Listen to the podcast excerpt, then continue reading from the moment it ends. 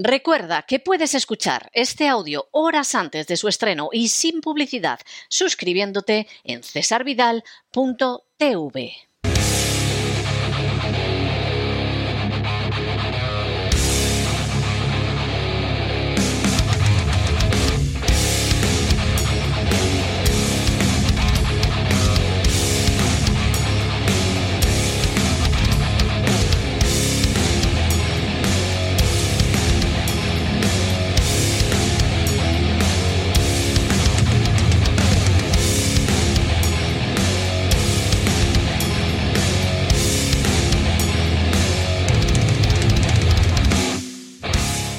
Buscando el Cao con César Vidal y Gustavo Vidal.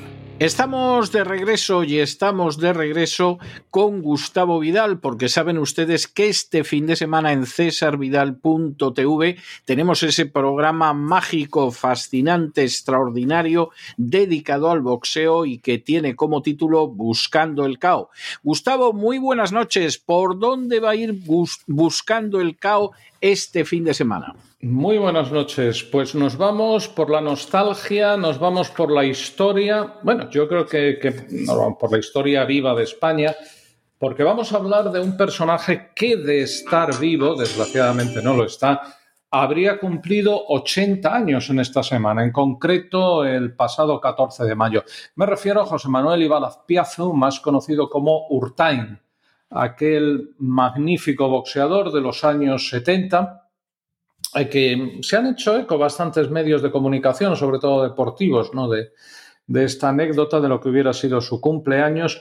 Y sobre todo, yo creo que lo más importante, se ha empezado a reivindicar su figura, eh, porque Urtain fue básica y fundamentalmente alguien difamado. Fue alguien difamado, sobre todo por cierto periodista que utilizó la figura de Urtain, escribió un libro de, escándalo, un libro de estos eh, muy demagógico, dirigido a hominem, es decir, a atacar a Urtain y para empezar a cimentarse su fama.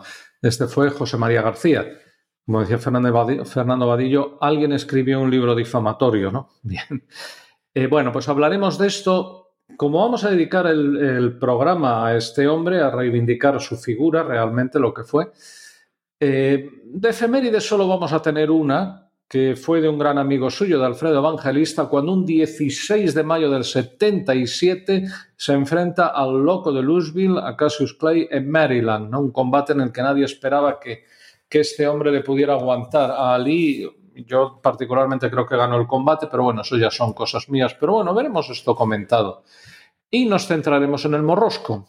Empezaremos viendo un archivo, yo nací aquí, en donde él sale levantando piedras, contando un poco su historia y veremos uno de sus primeros caos, hablaremos de aquellos primeros caos hasta con el belga Chapelle, veremos otro caos visto y no visto y veremos otro también visto y no visto con aperitivo de combate de Pedro Carrasco, porque todo esto aparecía en documentos de la época.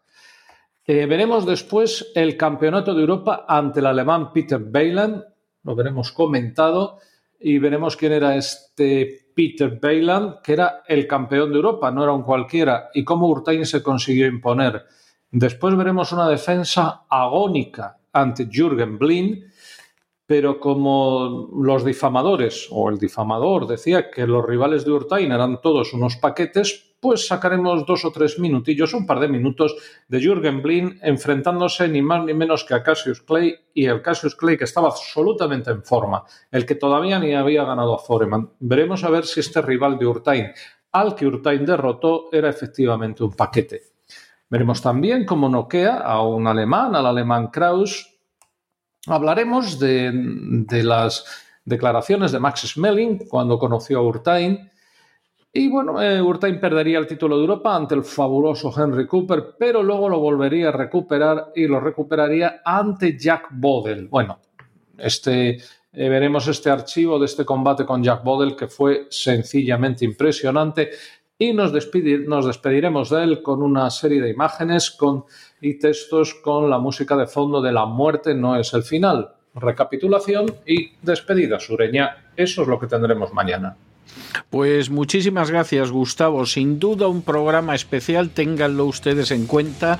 Buscando el caos siempre es muy especial, pero es que este fin de semana estará dedicado a José Manuel Ibar Urtain, el morrosco de Cestona. No se lo pierdan ustedes.